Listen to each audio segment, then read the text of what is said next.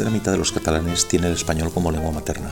Sin embargo, ninguno de estos catalanes puede escolarizar a sus hijos en español en un colegio público. Las leyes determinan que la enseñanza en español debe ser al menos un 25%, pero la Generalitat se niega a acatar estas leyes y las sentencias que la obligan a respetarla.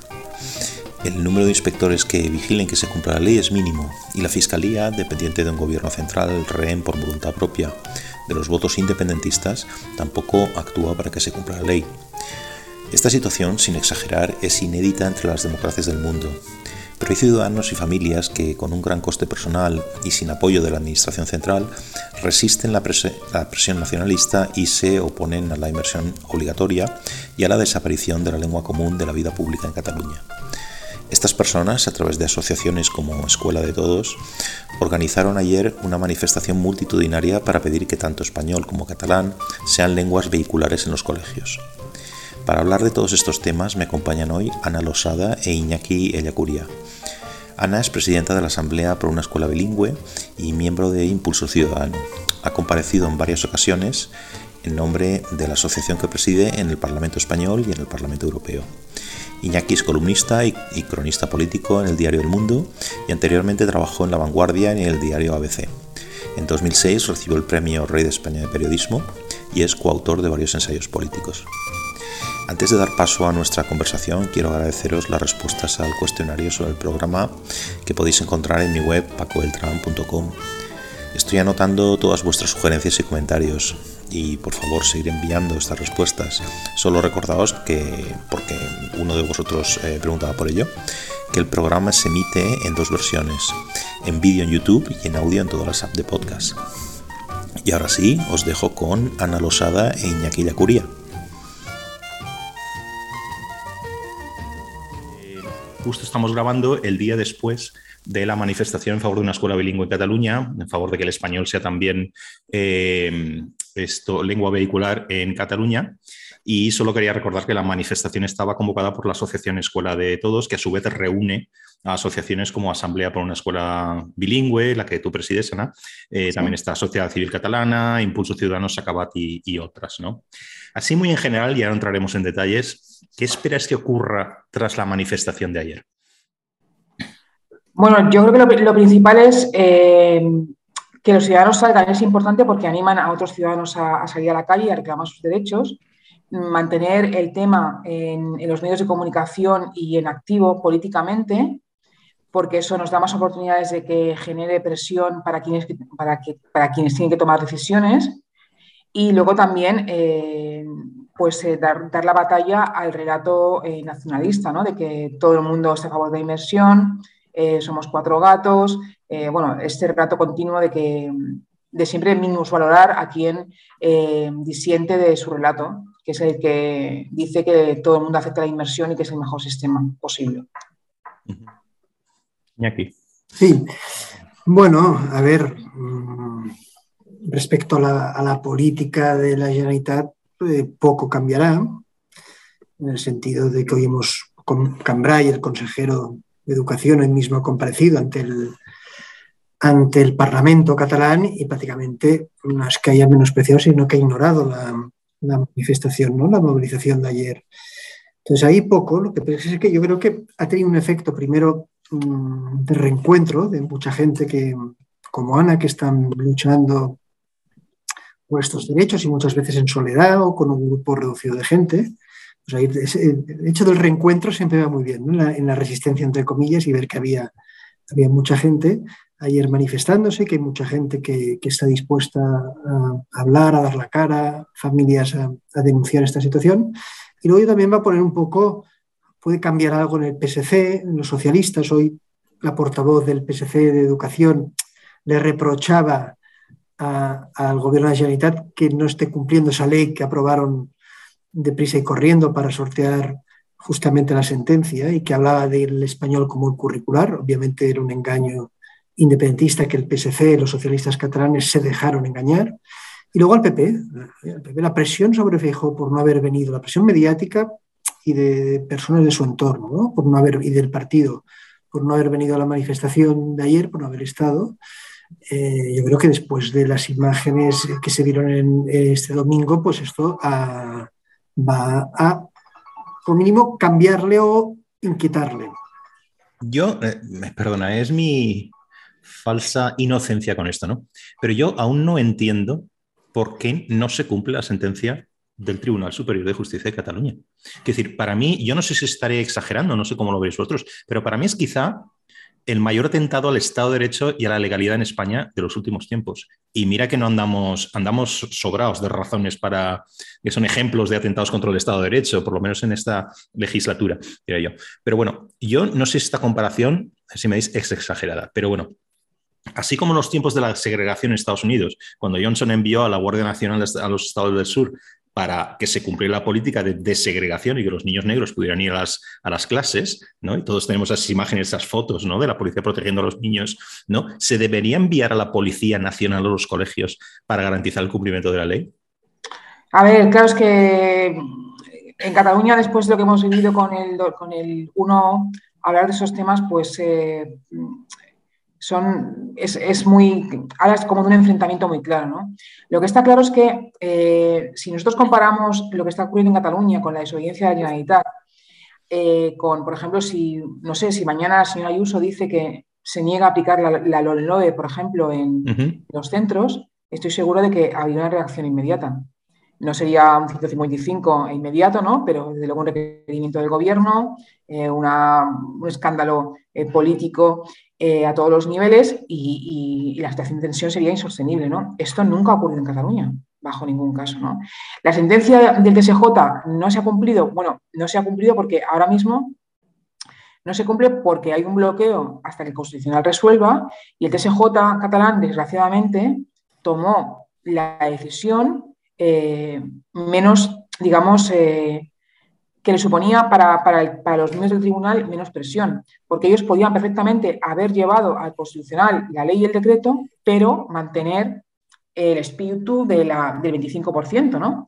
Eh, pero no lo hicieron, tomaron la decisión de, de no hacerlo y nosotros lo que sí que le reprochamos es que no fuera consciente, o si lo fue, pues no sé por qué hizo esa actuación, de que nos dejaba sin ningún tipo de herramienta para defendernos, que esa es la realidad en la que vivimos, ¿no? Porque ya no estudiamos en catalán, que no estudiamos en castellano y esto ya es, llevamos 30 años así. El problema es que ahora ni siquiera aquellos padres que lo quieran pedir tienen la opción de hacerlo. Y luego hemos pedido, em, estamos perdiendo algunos padres ese derecho porque la Generalitat está incumpliendo con las resoluciones judiciales, ¿no? Por tanto, estamos en una situación peor, mm, la peor en los últimos eh, siete u ocho años, ¿no? Y, esa es la, gravedad. Claro, tú lo comparas con lo que me decía Estados Unidos, pues sí, porque se está vulnerando, vulnerando derechos fundamentales, ¿no? Lo que pasa claro, no estamos en los años 60, estamos en los años, eh, en el 2022, con las redes sociales que provocan un estallido em, mediático muy fácil, que están los medios de comunicación divididos entre unos y otros, lo que sería un peligro es eh, tomar decisiones de ese tipo, ¿no? Se pueden tomar decisiones duras, pero sin llegar a una situación eh, que se pueda comparar con la, que comentabas. Sí, a ver, yo creo que lo que se tenía que hacer es que hubiera inspectores de educación que hicieran cumplir la, la norma y luego que Fiscalía actuara actuara contra, contra eh, los cargos públicos, tanto el consejero de Educación como de su departamento, como los directores de centros donde se, está vulnerando la ley.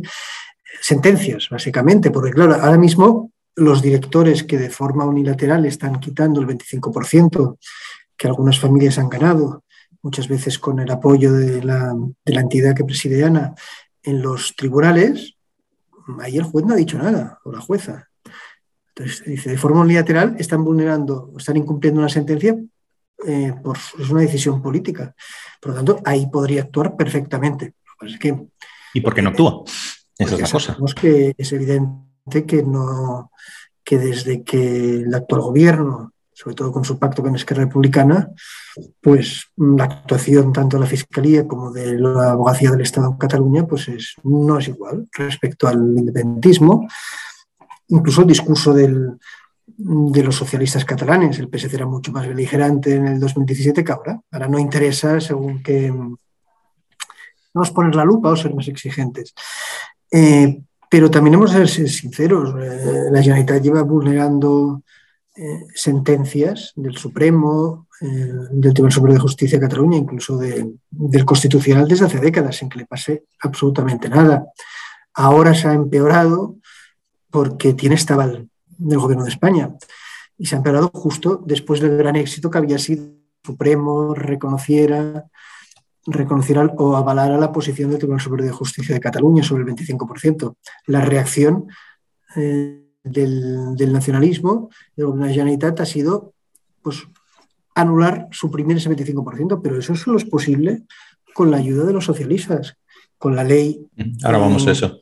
de urgencia que se pone el Parlamento y con la mirada hacia otra parte del gobierno de España. ¿No, os parece paradójico que, no, es que estoy, os estoy escuchando ahora, eh, la queja perpetua, una de tantas, del nacionalismo es que se, ¿cómo lo llaman? Se judicializa el conflicto, se judicializa, ¿no? Se lleva mm. al ámbito, se saca de la política y se lleva a lo judicial, ¿no? Pero no sería más bien al revés, quiero decir, no hay una politización mm, de, aquel, del ámbito donde se ejercen las leyes, ¿no? ¿No es así? Sí, también, pero quien judicializa es quien se salta la ley, no quien reacciona ante, el, infractor. Además, sí, además de esto, ¿no? Pero quiero decir, que precisamente no se aplica la ley y no interviene la fiscalía y no interviene quien tiene que intervenir, precisamente porque hay una, digamos, hay esta otra capa por encima que es puramente política que impide que, que actúe quien debería actuar, ¿no? Y además de oficio, ¿no? Es lo que me parece. Mm. Pero bueno, eh, Iñaki, hoy eh, escribías en tu, en, tu, columna, te cito literalmente, la indiferencia de una mayoría de damnificados, cuando estás hablando un poco de, la, de, los números, de la gente que había asistido a la manifestación, etcétera, la indiferencia de una mayoría de damnificados por la Generalitat es el verdadero éxito del nacionalismo, ¿no? Que es una frase que muchas veces te lo digo esto, ¿no? Cuando escribes que es verdaderamente eh, penosa en el sentido que da pena, da pena, ¿no? Por lo que, es, lo, que se, lo que implica lo que estás diciendo, ¿no? Entonces, yo os quería plantear, ¿qué papel jugar en todo esto? Por un lado, ya que habéis mencionado, eh, si queréis, vamos uno por uno, ¿no? Eh, el gobierno central, pero no solo el de ahora, sino los de antes también, que también lo habéis mencionado, ¿no? Cualquiera de los dos. Bueno, yo creo que, eso lo comentaba el otro día en una entrevista en la radio, ¿no? Es muy difícil movilizar a la gente cuando tú ves un problema y, ves que no hay capacidad de solución, que no hay solución, que se enquista y que son muchos años y ves que no tienes ningún tipo de apoyo. Yo lo veo, yo lo veo en mi familia, somos tres hermanos y ayer uno de ellos fue a la manifestación, otro se quedó en casa y está en contra de la inversión. Pero, ¿qué me dice? Es que, ¿por qué hemos de darnos la cara cuando gobierno tras gobierno nos han dejado solos y no dan cara por nosotros? Porque yo tengo que jugarme el, hijo, en el, en el colegio de, mis hijos por, porque el gobierno de España no hace lo que tiene que hacer. ¿no? Por tanto, eh, la desmovilización y es, es producto de, que los gobiernos de España, eh, de forma irresponsable, eh, interesada, han dado la razón a quien está vulnerando los derechos, al pactar con ellos, al, al silenciar el tema, al no poner medios para solucionar los temas cuando se tienen que solucionar. Entonces, claro, llega un momento en que, en que el ciudadano piensa, bueno, es que a lo mejor es que no tengo razón en lo que pienso, que lo pienso a lo mejor en la intimidad, pero es que veo que aquí, incluso el, partido al que voto, X, tampoco da la cara eh, por ese tema o no lo considera tan grave, ¿no? Entonces yo creo que mm, hay una parte importante de los ciudadanos que se han desmovilizado por eso. Igual que, que también podemos decir que ahora hay muchos más ciudadanos que hace cinco años que conocen sus derechos. Ese trabajo lo hemos hecho las, asociaciones y sobre todo a partir del 1 de octubre, que la situación fue tan límite que allí salieron muchísimas cosas de, la, tensión, de la presión hacia los centros que han provocado un conocimiento que a lo mejor los ciudadanos no tenían antes, ¿no? Pero el papel del Gobierno de España es fundamental para entender, por supuesto, eh, cómo hemos llegado hasta aquí y cómo está reaccionando la gente ante una impunidad tan grande de la Generalitat en, esa columna también decía que, claro, que esta indiferencia, esta falta de desmovilización es un éxito para, el nacionalismo y también para el gobierno ahora mismo de España, que no le interesa la agitación, pero a la vez decía que no se puede reprochar a la gente. Por ejemplo, no le puedes decir a la gente que se movilizó en 2017 que era porque no se moviliza, pero dice, oiga, pero si yo me movilicé para un golpe a la democracia y los líderes de ese golpe están en la calle, ¿eh? están en la calle gobernando. Es muy difícil entonces exigir y luego en una democracia, claro, la gente tiene que, tiene que funcionar bien. No soy yo, eh, no es el ciudadano de a pie el que tiene que ejercer de fiscal o de inspector de educación. Pues yo entiendo una parte del cansancio de lo que comentaba Ana, que cuando ven que, que sirve para poco. Pero también hablando del, si queréis hablamos del número de los asistentes, yo creo que es una, una manifestación, nosotros decíamos, en el mundo casi semiclandestina, en el sentido mm. que mm, en Cataluña se ha silenciado los días previos a esta convocatoria. Y ahora. Mientras cuando hay una manifestación independentista, bueno, se convoca, se, casi se convoca desde, desde la de Y luego sabe mucha gente que, que, a lo mejor sale fotografía de la manifestación de mañana o que participa o que habla desde el escenario, pues puede tener, no, le va a pasar nada a la calle, pero bueno, sí que sea, sea mal visto, puede tener problemas si es funcionario en su trabajo, no quiere que a su hijo le digan nada al colegio, y todo esto es muy, yo lo entiendo perfectamente, es muy comprensible, no se puede pedir a, todo el mundo que, sea, que sean héroes permanentemente. Aquí la sociedad, el constitucionalismo ya lo hizo en el 2017. Si el Estado español y los gobiernos les fallan a esos ciudadanos, la culpa de la desmovilización, yo creo, que es del, Estado ¿eh? y de los gobiernos, de la gente que, hace lo que puede y decide quedarse en casa y no meterse en más líos. Yo estaba mirándole, pego un vistazo hace un rato a La Vanguardia y al periódico, no hay nada, cero. Pero es que nada, es que es algo pero con todo el morro, ¿eh? Es que es algo increíble. Pero ni una, alguna noticia pequeñita, escondida por dentro, absolutamente nada. Pero a mí hay otra cosa que me ha, que como ciudadano me ha chocado, chocado no es la palabra, pero bueno, no sé, no sé un poco qué diría aquí, ¿no? Me parece insultante, eso es lo que yo diría. Ciertos otros periódicos, mm, periódicos, podemos decir eh, qué periódico es, etcétera, ¿no? Pero bueno, hablaron ayer de que había una protesta una protesta, pero como si fuera, no sé, los eh, comerciantes de un barrio que, están, que se han unido y salen a protesta por la delincuencia, no lo sé, ¿no? Una protesta, o sea, era buscada esa, esa, expresión y también por ahí había otro, en otra edición, la derecha se vuelve con el castellano. Quiero decir, esto no es gratuito titular así esta noticia, ¿no? Y estoy hablando concretamente del periódico El País, ¿no? Entonces, ¿qué, qué parte de, qué papel juegan aquí los medios de comunicación con esta agenda. A ver, eh, no somos inocentes, todo el mundo tiene su agenda política y, en, la pura descripción de tener una agenda política pues, no, es, nada malo ni bueno, ¿no? Digamos que cada periódico va por el lado que va, ¿no? Pero es que esto es, yo diría casi una mala fe, ¿no? ¿Cómo lo veis vosotros? Yo creo que es esperante, porque eh, si tú comparas, por ejemplo, una manifestación de Somescola, no me quiero confundir, creo que fue en el mes de diciembre, en protesta contra la sentencia que se tenía que aplicar, ¿no? Y seguro que buscamos en las páginas del Mundo, en las páginas de ABC, en las páginas de La Razón, y tú vas a encontrar esa información. Entonces, eh, cuando uno oculta esa información, totalmente es porque tiene una razón para ocultarla, ¿no?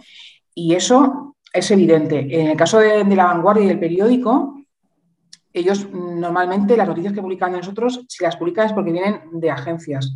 No te llaman para, mm, para preguntarte cosas, es algo muy excepcional, como por ejemplo el caso de Canet o cuando conseguimos la, demanda de ejecución forzosa. ¿no?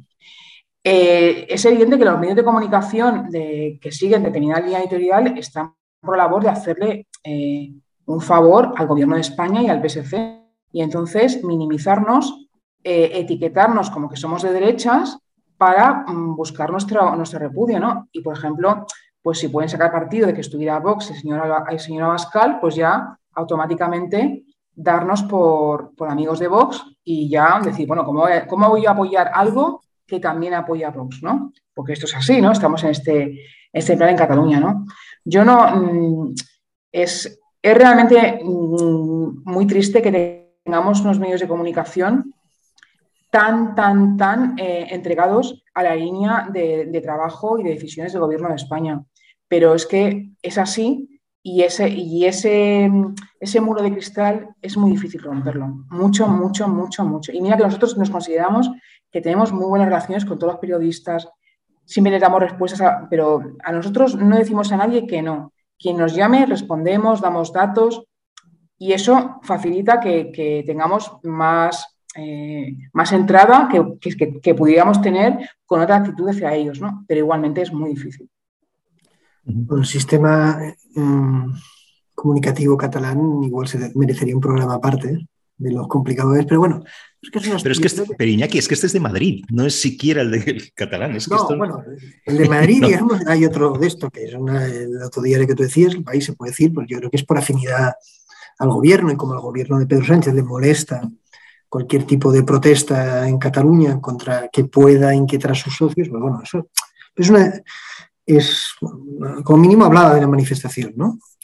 Yo creo que sí que hay, una voluntad de, por un lado, silenciar, siempre se ha silenciado eh, cualquier acto de, disidencia con el nacionalismo, luego se le ridiculiza, ¿no? como si al final, eh, si una causa tiene un valor moral o una importancia, depende de si salen 10 o 10.000. A mí me da igual la gente que sale a la calle. ¿no? También hablabas de eso en tu columna. De derechos fundamentales, el respeto de derechos fundamentales y a sentencias judiciales. Pero aquí eh, Pujol fue muy hábil. Pujol creó un sistema comunicativo en el que buena parte de sus ingresos se basan en la subvención, en la subvención, o en la ayuda directa o con publicidad institucional. Cosa que en estas cantidades, porque eso es a través de si publican en catalán o no, eh, no pasa prácticamente en ninguna comunidad. Tendría que en el País Vasco, pero creo que con este, eh, este, este número de, euros, que, de millones de euros se reparte al año, no pasa. Entonces, es normal. Si tú dependes económicamente del gobierno de la de turno, pues que moderes eh, un poco pues, tus críticas a, todo aquello que le pueda molestar. El tema de ahora mismo, el tema de la lengua, una vez es que Republicana se ha dado cuenta mm, o asumido de que no va más allá de los indultos, pues no va a poder sacar nada de la mesa de negociación con, Pedro Sánchez. Eh, su única bandera que puede enarbolar frente a su electorado es el del catalán, el catalán y el modelo monolingüe para las escuelas.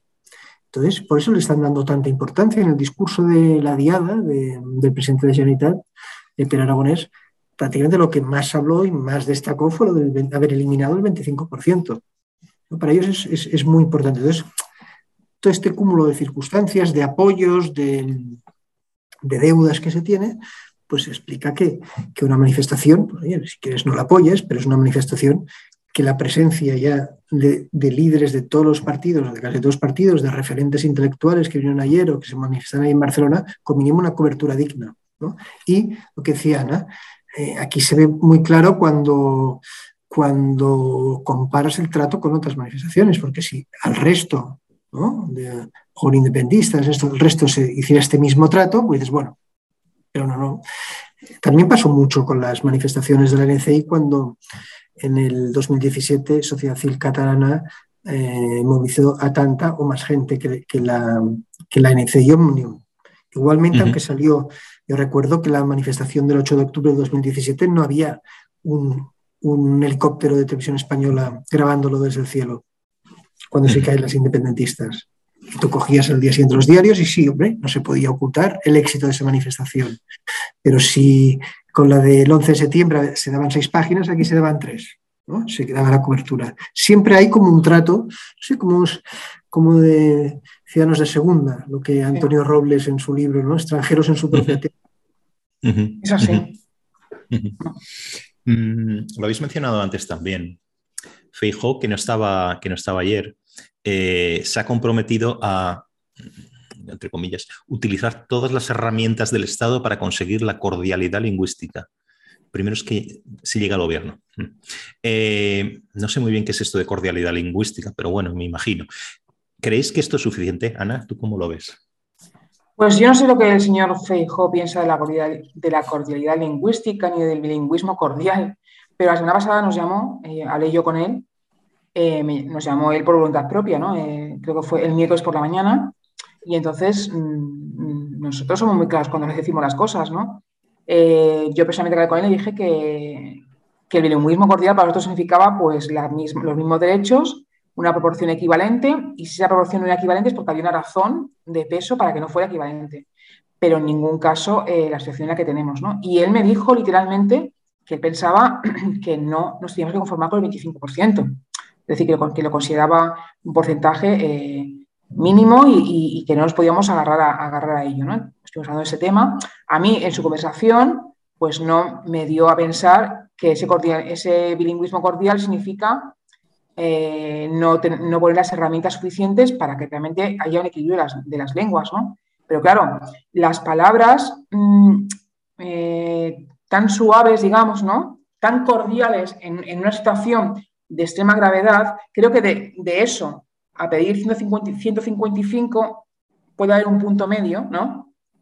Que pueda clarificar ante los ciudadanos qué es y cómo va a actuar el, gobierno de, un posible mm, cosa gobernado por, el PP, ¿no? Y en Madrid nosotros nos reunimos con el, con el Partido Popular el 28 de julio, el día que hicimos pública la, la, convocatoria de la manifestación y nosotros fuimos muy claros, o sea, los mensajes tienen que ser claros y evidentes. Es estudiar en catalán y en castellano, no estudiar catalán y castellano, sino en y en, y, poner las herramientas para que fuera posible, ¿no? Y nosotros vamos a ser igual de duros con el gobierno que venga, eh, sea este mm, con otro aliado o, quien sea, porque el objetivo es el mismo, es conseguir el fin de la, escuela monolingüe catalán, gobierne quien gobierne. Sí, yo lo más cordial es la propuesta que hace la EB, que es, se conforma con un 25, que mayor cordialidad cuando lo, lógico en un país y en una comunidad que es bilingüe, pues es que el idioma oficial y, de, todo el país y que es un idioma mayoritario todavía en, muchos de los nacidos en Cataluña, pues tuviera un porcentaje mayor. Por lo tanto, yo creo que la posición de las familias y de las entidades catalanas mayor cordialidad, que está aceptando un 25%, eh, me parece eh, difícil de encontrar. Por lo tanto, yo entiendo, a ver, tiene un problema. Él sabe que todo presidente de España tiene que tener un apoyo de, de, los sectores económicos y mediáticos de Cataluña. Todos lo han buscado otros gobiernos. Y como ahora el tema de la lengua se ha convertido en una línea roja, en un elemento central de las demandas del nacionalismo catalán, pues él intenta defender las dos posiciones. Lo que pasa es que es difícil que haya un riesgo. Si eh, Feijó renuncia a defender estos derechos fundamentales, otros partidos lo harán.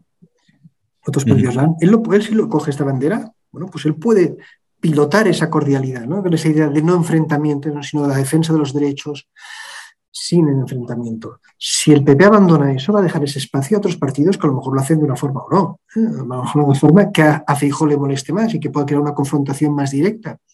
Por lo tanto, yo creo que el PP, eh, como principal partido de la derecha española, de centro derecha, todavía eh, debería ser muy consciente de, su, de, que tiene que liderar un poco estas demandas y estar al lado, sobre todo, de las entidades que en Cataluña están al lado de las familias y llevando estos temas a los, a, los tribunales y que son las que están peleando de verdad. Al final es acompañar y cuando se gobierne que se cumpla la ley. Es que no hay, no, hay una cosa tan extraña en la Unión Europea que es que un gobierno haga cumplir la ley en su, en su país.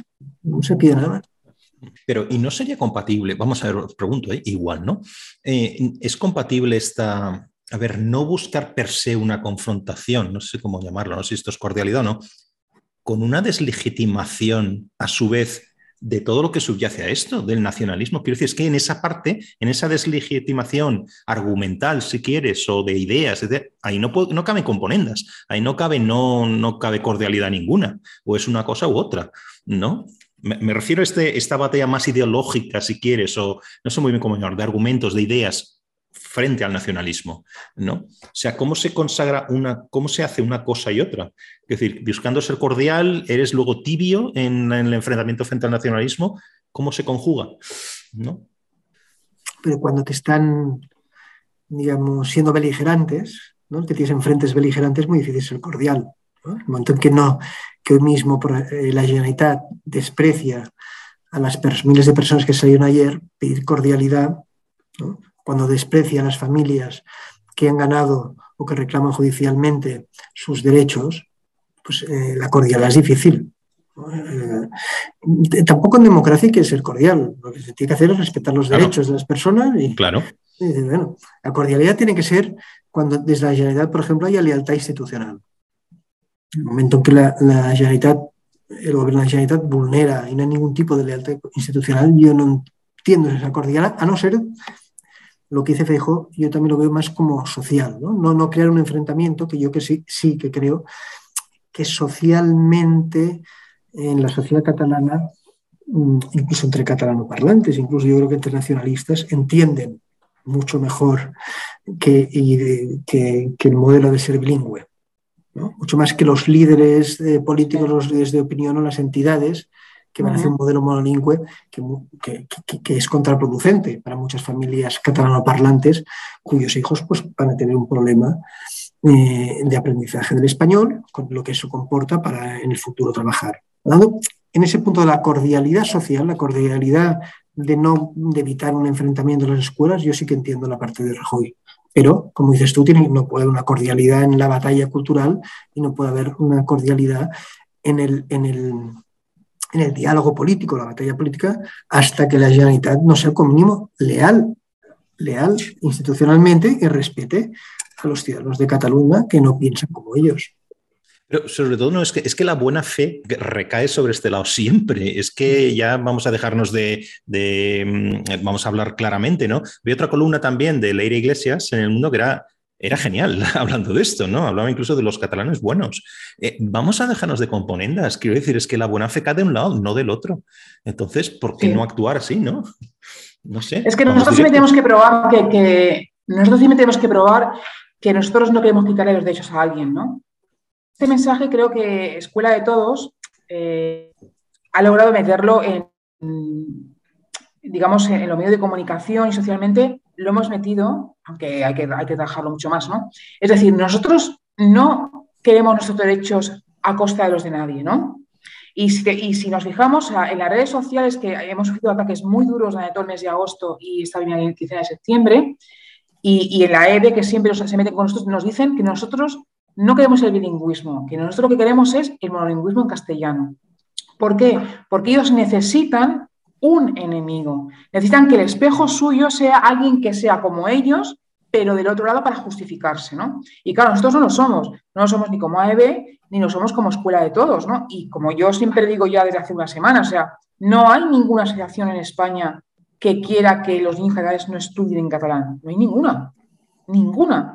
Por tanto, no hay un espejo para mirarse ellos. Pero claro, ese mensaje lo lanzamos nosotros eh, de las asociaciones también vemos que nuestro mensaje eh, se suma a los que ya tienen algunos partidos determinantes, ¿no? Pero igualmente, por ejemplo, eh, hoy leía así en diagonal una entrevista a García Paje sobre el tema del Partido Socialista y, bueno, él decía un poco que, el PSOE tenía que cambiar un poco porque podía pegarse un, pues, un batacazo, ¿no? Y cuando hablaba del tema de la lengua, ¿qué volvía a hacer él? Pues la misma táctica del PSC. Él decía, sí, dice, lo que pasa, es verdad que el 25% está mal gestionado, pero también es verdad que la agresividad al defender el castellano tampoco es buena. Pero qué agresividad. Es que yo lo tengo delante y me dice eso y digo, pero usted, ¿qué clase de mentira está contando? Deliberada. Porque eso es lo mismo que dice el PSC aquí, que te pone los nervios. Es decir, cuando, cuando ha habido cualquier problema de, enfrentamiento físico, que, de, de enfrentamientos, ¿no? de, disturbios, que siempre, siempre son provocados por ellos, ¿qué te dice el Salvador González o alguien del PSC? Es que estamos en contra de la violencia tanto de unos como de otros. Perdona, la violencia no es tanto de unos como de otros. La violencia es de unos. Los ataques y, la, el intento de que haya una parte de ciudadanos que no tenga derechos es solamente de unos. Pero ese mm, malicioso y tendencioso forma de etiquetarnos es algo que la izquierda está trabajando. ¿Para qué? Porque ese, juego le permite a ellos mantenerse en esa equidistancia eh, que, que, le permite mantener su objetivo, que es recaudar votos en el mundo nacionalista y recaudar votos en el mundo no nacionalista que puede votar al PSC, ¿no? Pero es un discurso que a nosotros nos hace mucho daño, porque cuando a ti el PSC te etiqueta como alguien agresivo, ¿no? Eh, con esa superioridad moral, pues eso llega a, la gente y ya de entrada tú puedes tener eh, puestas todas las alarmas a quien te está escuchando. Por ejemplo, en este sentido, comentaba Ana, un tuit de Joan Rangel, ¿no? que había sido delegado del Gobierno de España en Cataluña por el PSC, que criticaba, decía que el acto de, este domingo era de nacionalismo español. Eh, a ver, pedir el bilingüismo es, ser nacionalista, pero luego se quejaba de que el cartel se habla de español y no de castellano, ¿no? un cacao mental, pero es lo que decía, al final eh, es la utilización como si fueran, esto sobre todo los socialistas, la izquierda, también Colau, el colauismo, es como dice, bueno, hay dos nacionalismos enfrentados y nosotros somos la tercera vía. Esto es totalmente falso porque una de las cosas que la, la EB y la Escuela de Todos hace, yo creo que acertadamente, es hablar de bilingüismo. Y aquí no es nadie, se le va a quitar eh, catalán y dejar de, obviamente, porque todos... Eh, estoy convencido que todo el mundo que se manifestaba ayer, en, eh, ese domingo en Barcelona, defendía o consideraba el catalán como una lengua propia y quiere que se, enseñe a sus hijos, se aprenda y, sea una, este, una lengua reconocida. Es que a nadie se le pasa por la cabeza esto es un discurso ya ultra, ultramontano que es que, ¿entiendes? Entonces, eh, eh, como eso molesta, como dice, no, no, es que esta gente quiere también que estudien catalán. Lo único que pide que el castellano no sea la lengua del patio. ¿eh? La lengua del patio, pues se intenta ridiculizar como dos nacionalismos enfrentados y ahí creo que la izquierda catalana y también el PSOE, lamentablemente el PSOE que vuelve a caer como pasó en una etapa con Zapatero, vuelve a caer en, este discurso, pues están, están fomentando y están haciendo mucho daño. Están haciendo mucho daño, pero bueno, también se puede, se puede defender, es legítimamente defenderlo, no queremos la inversión, pero como mínimo no con mentiras, no que digas que defender el bilingüismo es un acto de nacionalismo español. ¿Vosotros conocéis algún caso mm, de fuera de España que sea comparable a lo que pasa en Cataluña?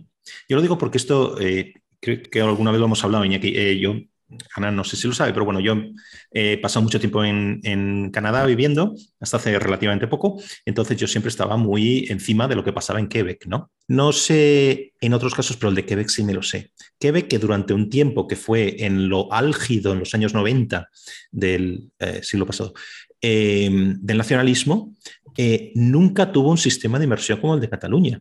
Es decir, allí está garantizado eh, por la Constitución y por las leyes de Quebec que si tú vienes de, otro, de otra parte de Canadá o vienes de otra parte o de fuera de, Canadá y tienes un idioma que no es el francés, tú tienes el derecho a escolarizar a tus hijos en esa lengua. Y estamos hablando de un partido que era muy radical, ahora menos, ¿no? pero que son los nacionalistas de Quebec. Yo creo que esto no se puede ni comparar a lo de Cataluña. ¿no? Digo por, por poner un poco de contexto. No sé si sabéis de algún otro caso eh, que se pueda comparar, porque creo que tenemos el récord en este sentido del mundo. No, no, hay, ningún caso comparable, muchísimo menos en, Europa, en la Europa democrática, ¿no? Creo que es mm, creo que es, que es, una, es una anomalía democrática no solamente de España, es una, es una anomalía democrática que Europa, la Unión Europea, eh, permita una situación como, como esta, ¿no? Y el, caso del Quebec, por ejemplo, es un caso que los nacionalistas han dejado ya utilizarlo menos porque en el mundo global en el que estamos es mucho más difícil pillarle las mentiras, ¿no? Pero ante los 80, yo siempre digo que eso es un mantra, un mantra ochentero, ¿no? En los 80 decían que, bueno, que es que en Quebec también había inmersión obligatoria, ¿no? Y, dices, pero es que no, es que eso, nunca ha sido así, ¿no? Y, es que es un caso único, lo que demuestra que es un caso realmente, pues muy aberrante, es es un caso de, de una anomalía democrática increíble en, un país occidental, en un país que está dentro de la Unión Europea y que nadie esté, mm, eh, digamos, no sé, eh, tú ves, por ejemplo, que si Polonia, eh, pues el, gobierno de Polonia presiona a la justicia, pues esto, la Unión Europea sale y la de justicia dice algo, ¿no? O lo de Hungría, ¿no? Pero es que tú ves que aquí esto, pues, no sé, ¿qué nos, ¿qué nos ha costado a nosotros mantener abierta la petición en la comisión de peticiones? Nos ha costado, vamos, eh, y ahí sigue, ¿no? Y a lo mejor ahora puede ser que el mes que viene tengamos una buena noticia y se apruebe esa misión ante los parlamentarios, ¿no? Que eso, si es así, sería la bomba, ¿no? Pero que es que cuesta muchísimo, porque hay muchas redes del, nacionalismo catalán trabajando en el exterior, en las instituciones europeas y, y mundiales en general, a favor del discurso del victimismo, de vender totalmente al revés lo que ocurre en Cataluña, y nosotros luchamos contra eso con nuestros pocos, pocos informes y nuestra voz, pero el gobierno de España tampoco hace ningún relato en contra. De hecho, Ana, yo te iba a preguntar, porque tú has, comparecido en el, Parlamento, en, el, Parlamento Europeo, etcétera. Allí se te habrán acercado representantes eh, parlamentarios de otros países ¿Qué, es, qué, percibes ahí? ¿Qué es lo que te dicen? ¿Es, eh, ¿Lo miran con escepticismo? ¿Les da igual? ¿O les parece algo escandaloso? Quiero decir, por poner un poquito en contexto, ¿no? ¿O, no se sabe qué es lo que está pasando? No, yo creo que no se sabe lo que está pasando. Eh, nuestra queja en la Comisión de Peticiones creo que, eh, que ha hecho una gran brecha, pero no porque nosotros hayamos hecho algo, o sea, si estuvimos ahí, pues tenemos trabajo, pero me refiero que esos parlamentarios que están dispuestos a escucharnos es porque antes los europarlamentarios españoles que están a favor de, o sea, en contra de la inversión, han hecho un trabajo de acompañamiento, de sacar ese tema en las comisiones adecuadas, de hacer un seguimiento del tema, de no dejarlo dormir, que ha permitido que esas personas estén más receptivas a escuchar nuestro mensaje. Porque, claro, la, la primera vez que intervinimos, por ejemplo, teníamos en contra eh, a todo el PSOE menos al que había sido ministro de Justicia, que ahora no me acuerdo el nombre, y que ese sí que nos mm, mm, votó a favor nuestro. Mientras que Aguilar era? Sí, Aguilar. Mm. los demás votaron en contra. Entonces, digamos, el trabajo ahí de Ciudadanos, que sinceramente tengo que sobre todo de Ciudadanos y, también del Partido Popular en, los últimos años, con los Monserrat, pues ha, permitido que haya, que fluya más esa información en los partidos europeos al que pertenece el Partido Popular Español y al que pertenece Ciudadanos, y eso crea un ambiente de que cuando te escuchan, te escuchan de forma más abierta, ya tienen una, información previa, ¿no?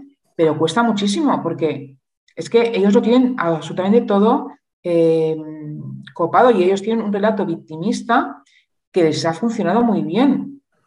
El ejemplo, por ejemplo, de cuando vino aquí Fernán Valens, que es eh, comisario de, de Naciones Unidas para, las minorías es auténticamente vergonzoso. Es una persona de parte que vino aquí a hacer un informe que se dignó a, entrevistarse con nosotros. Yo creo que ahí hubo algo, en nuestra opinión, no sé, algo, información que el defensor del pueblo le tuvo que pasar para decir, oye, si te, reúnes con los de Omnium y la ANC tienes que reunirte con alguien más, ¿no? Y fuimos, pero era evidente que esa persona no era de nuestra, de nuestra cuerda, que venía con una información y así fue luego las cosas que dijo, ¿no?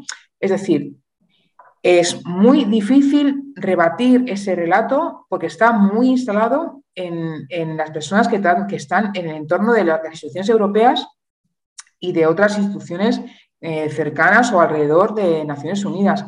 Y el, gobierno de España no ha invertido dinero en, un relato de lo que realmente es España, de cómo cuidar las lenguas, de cuáles son las condiciones en que las lenguas eh, oficiales eh, se desarrollan en las comunidades bilingües, ese trabajo nunca lo ha hecho. Y por tanto, los demás tienen el campo totalmente eh, abierto para sembrarlo con su relato. Iñaki, ¿tú crees que los, de, los anteriores, ah, independientemente de lo que eh, ibas a decir ahora, pero también esto, ¿tú crees que los anteriores, estoy refiriendo a los gobiernos del PP, Rajoy, etcétera, sí lo han hecho, esto que está diciendo Ana? No, no. ¿Han, ¿Han, invertido lo suficiente en esfuerzo, en pedagogía, en, a ver, aquí, por ejemplo, la etapa final del, gobierno del PP, de Rajoy, ¿no? cuando ya el proceso independentista iba desbocado, y también la etapa inicial del gobierno de Sánchez con Josep Borrell sí que se creó una oficina, recordamos, una oficina un poco para contrarrestar esa propaganda. Y sobre todo con Borrell hizo muy buen trabajo. Tenía un equipo muy, muy bueno, unos catalanes que sabían muy bien y consiguieron importantes victorias en Bruselas. Pero es que Claro, el, y esto me acuerdo con el equipo de Soraya, del vice, vicepresidente Soraya Sáenz de Santa María, dice, claro, es que yo no puedo destinar 60 millones de euros de mi presupuesto a contrapropaganda nacionalista. Primero, ¿eso cómo lo justifico? ¿Qué partida digo? Luego en el Congreso no me lo aprueban. ¿eh? En cambio, en Cataluña, pues se hace eh, la Generalitat, acción exterior. los recursos que tienen son muy grandes, la penetración sobre todo en el mundo académico y mediático, por ejemplo, anglosajón, en el Reino Unido, en Inglaterra tienen, y Escocia tienen mucho apoyo. En Canadá y en Estados Unidos, mucho. También. Ya muchos años eh, invitando profesores, eh, creando simposios, foros de debate y cuidándolo, cuando España prácticamente tiene el embajador de turno y el, cuerpo consular que hace lo que puede cuando se entera de, de, lo que pasa. ¿no? Y son algunos profesores españoles que están en estas universidades extranjeras que por su cuenta han intentado rebatir las mentiras. jugándonos la cara, literalmente, ¿eh? literalmente. Sí, que esto lo sabes bien y lo has vivido en persona. Entonces, quiero decir que poco trabajo se hace, se hizo un poco, se hizo un poco eso, ¿no? En los años de los pero cuando se vuelve ya a la normalidad, eso se ha desactivado y vemos cómo la, propaganda continúa. Pero una propaganda eh, que, algún día se habrá de investigar. Se habrá de investigar como Julian Assange o, Snowden, que están al servicio de Putin, conocido, activistas, pues las semanas del 2017 y del 1 empezaron a tuitear de repente, les cogió una pasión desconocida y desenfrenada por Cataluña y empezaron a, a, tuitear a favor del proceso independentista. Lo digo porque ahora que sale todos estos en esta investigación del New York Times sobre los 300 millones o más que, Rusia ha ido repartiendo a partidos políticos, sobre todo nacionalistas y, populistas de extrema derecha y de extrema izquierda en Europa y a medios de comunicación para tener, ¿no? para desestabilizar, pues habría que investigar si, parte de este dinero también ha ido a parar a, ayudar al proceso independentista. Yo sospecho que sí. Sigue, sigue, ocurriendo. Mm, bueno, no sé exactamente con cuál es la vinculación, pero hace poco vimos lo del Citizen Lab, ¿no? De la Universidad de Toronto, que es la, mi antigua universidad, ¿no? Estos, estos estaban justo debajo, el piso de abajo de mi despacho, o sea que no, yo no los conozco, ¿no? Pero, pero quiero decir, es que sigue, sigue pasando y creo que ya hemos hablado de, de estas cosas, ¿no? Pero bueno, volviendo un poco el foco a, España, ¿vosotros creéis que en el resto de España, esto es una, una cuestión que, me, que a mí me, me, preocupa, me preocupa bastante, ¿creéis que se comprende la magnitud, la gravedad de lo que está pasando en general y, con, y con, en, concreto con la educación en Cataluña? ¿Se comprende de verdad? ¿Qué, crees? Em, yo, creo, yo creo que se comprende más que hace cinco años. Eh, el caso de Canet ha ayudado mucho porque estuvo en todas las portadas, en los medios de comunicación, eh, te llamaba gente de la sexta, de cuatro, que nunca te llaman para nada y necesitaban información, ¿no? Pero igualmente se, desconoce la gravedad del problema, el tiempo que llevamos con esta situación y lo, que sí, desgraciadamente, mm, digamos que puede ayudar a que ese, tema sea más, la gente sea más consciente es en aquellas otras comunidades bilingües donde estaba empezando a ocurrir lo mismo, donde ya están muy avanzados, como por ejemplo Baleares, como por ejemplo la Comunidad Valenciana, en Navarra, en el País Vasco. Esto, claro, está haciendo que la mancha de aceite se haya, ya dispersado por otras comunidades autónomas y, por tanto, ya cada vez haya más personas que estén afectadas por, por ese tema, ¿no? Pero claro, es que volvemos a lo mismo. Si, mm, si nosotros tuviéramos, por ejemplo, recursos, escuela de tal de escuela de todos y tal de la EBE, si tuviéramos recursos, nosotros no tenemos ni una persona que, esté trabajando eh, por cuenta de la EB. Somos todos padres y madres que dedicamos horas que no, que no debíamos dedicar a nuestra personal a hacer lo que hacemos, ¿no? Pero si no tuviéramos recursos y tuviéramos dos, tres trabajadores, un presupuesto anual que nos permitiera organizarnos, pues seguramente tendríamos más capacidad de difusión de la que tenemos, ¿no? Pero es que estamos hablando de que estamos luchando sin herramientas para difundir un mensaje que el gobierno de España siempre, de cualquier color, ha intentado ocultar. Por tanto, no es difícil que los medios de comunicación, que los, ciudadanos solo se puedan enterar si son personas que leen habitualmente los periódicos, que se interesan por estos temas y, que cuando ocurre algo tan excepcional como el Canet, ¿no? pues que lo puedan ver en los medios de comunicación. Si no, ese mensaje no llega. Y creo que eh, hay preocupación, la gente se fija en lo que decía Ana, está, están haciendo lo mismo en Baleares. Eh, ahora Urcullo dice que quiere ir al modelo, al modelo catalán de inmersión, por lo tanto, la preocupación es, pero también es verdad que después de tantos años de, proceso independentista vivimos en un, en un, momento de que la gente ha desconectado un poco de lo que pasa en Cataluña.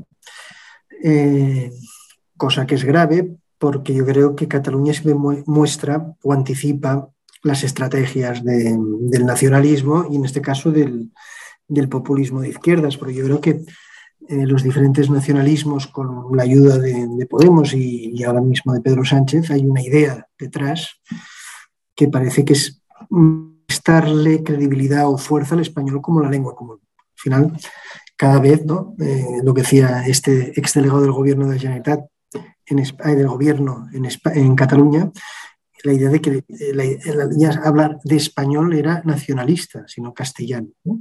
Es un debate pero sí que hay un intento de decir, bueno, pues en Galicia se habla el gallego, en el País Vasco es el vasco, el catalán, y que, y que no hay una lengua común que vertebre y, y una guerra cultural. Yo creo que sí que es evidente una guerra cultural y en eso hay unas decisiones políticas. Las decisiones políticas donde en Valencia, Baleares, Galicia y el País Vasco Navarra pues están sufriendo lo que en Cataluña se lleva muchos años sufriendo. Están copiando un modelo totalmente anacrónico, como hablábamos antes, que es de la inmersión lingüística. Ya en la misma nombre lo habla, lo, lo dice. Tú no sumerges a nadie que ha nacido en un sitio, porque eso, ¿vale? si vienen de fuera, yo puedo entender, hay una inmersión para que se empapen rápidamente de la lengua de la lengua local y que puedan, pero a las personas, a los niños que han nacido, en este caso en Cataluña, no los has de sumergir en ningún, en ningún modelo, porque ellos ya son catalanes, por lo tanto, y, cuando están en el, ya desde pequeñitos oyen hablar catalán y castellano. Es un modelo totalmente, eh, yo creo, no sé, ahí me recuerda un poco, salvando las distancias, decías de, de lo de, ejemplos internacionales. Yo, por ejemplo, mm. leyendo sobre Letonia, con las minorías rusas, ¿no? que se les prohíbe totalmente hablar, aprender en ruso, o lo que ahora está pasando en las, zonas ocupadas, las zonas del Donbass, ocupadas por, de Ucrania, de Rusia, donde se eliminaba la presencia del ucraniano en las escuelas. Lo primero que hacen es eliminar. esto es, bueno, es, un idioma que es calle, pero no es el, idioma oficial, que es lo que pasa en Cataluña. En el momento en que tú dices que el castellano se aprende solo, pues que se aprende y lo, lo enmarcas, lo sitúas en, la, en el ámbito familiar, conviertes al catalán en el único idioma, y así lo percibe mucha gente, de excelencia, en el idioma de la academia, en, el idioma de la administración pública, en el, idioma de qué has de hablar si quieres triunfar y tener una buena carrera profesional en Cataluña. Y aquí hay un, es, un, es muy sibilino, pero es una, hay una discriminación incluso un poco racista.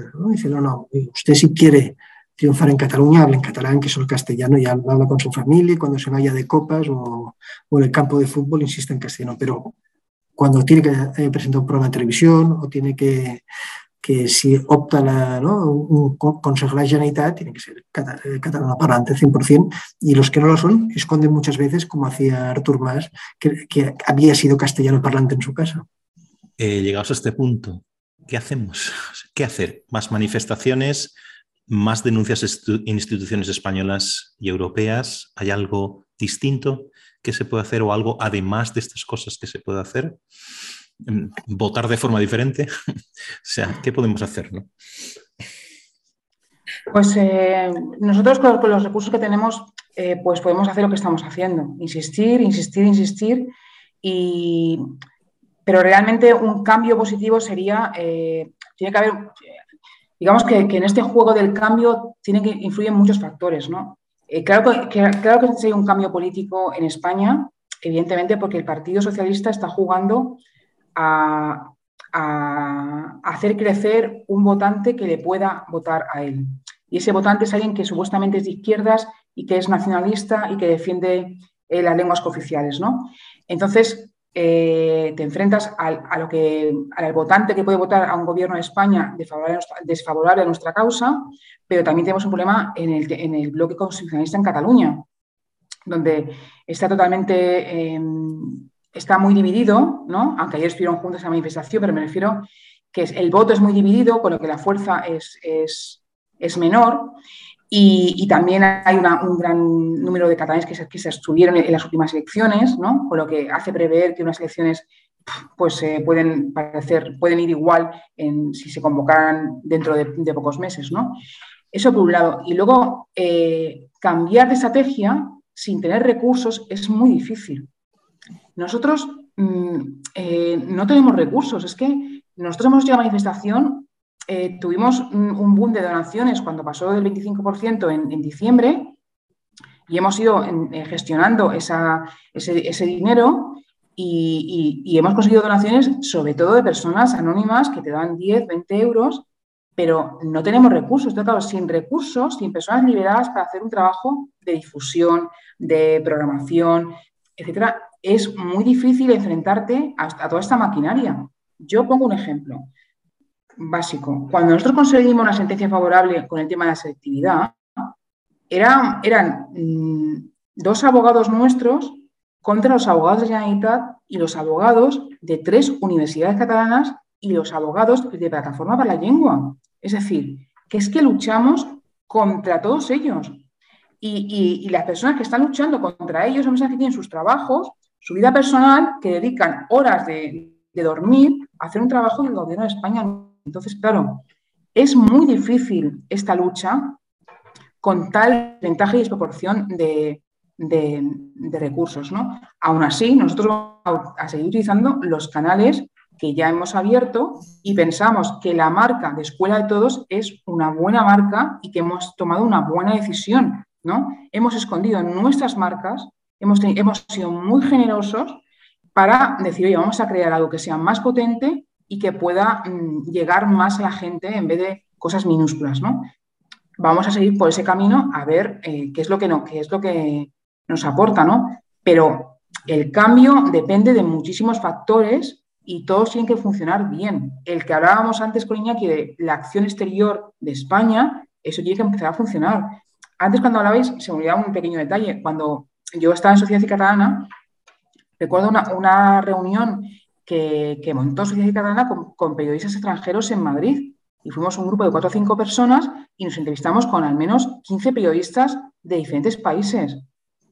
¿Qué te decían? Es que a nosotros nadie nos ha juntado así para contar, para contar lo que pasa en Cataluña eh, el gobierno de España. Y cuando te juntas con ellos, están pensando que nosotros ya deberíamos de saber lo que pasa, ¿no? Claro, es que cosas tan fáciles como esas, ¿no? de mantener a los periodistas informados con otro punto de vista, de dar acceso a otra información diferente, más del, más del día a día, ¿no? pues eso no se hace. Entonces, claro, es que mm, estamos con, muchas herramientas en contra que no solamente son las del nacionalismo, sino las nuestras que no se utilizan. Por tanto, si, si todas esas puntas de lanza se medio arreglan, el cambio puede ser más rápido de lo que pensamos. Pero si no se medio arreglan ninguna, pues eh, va a ser muy lento, es muy difícil.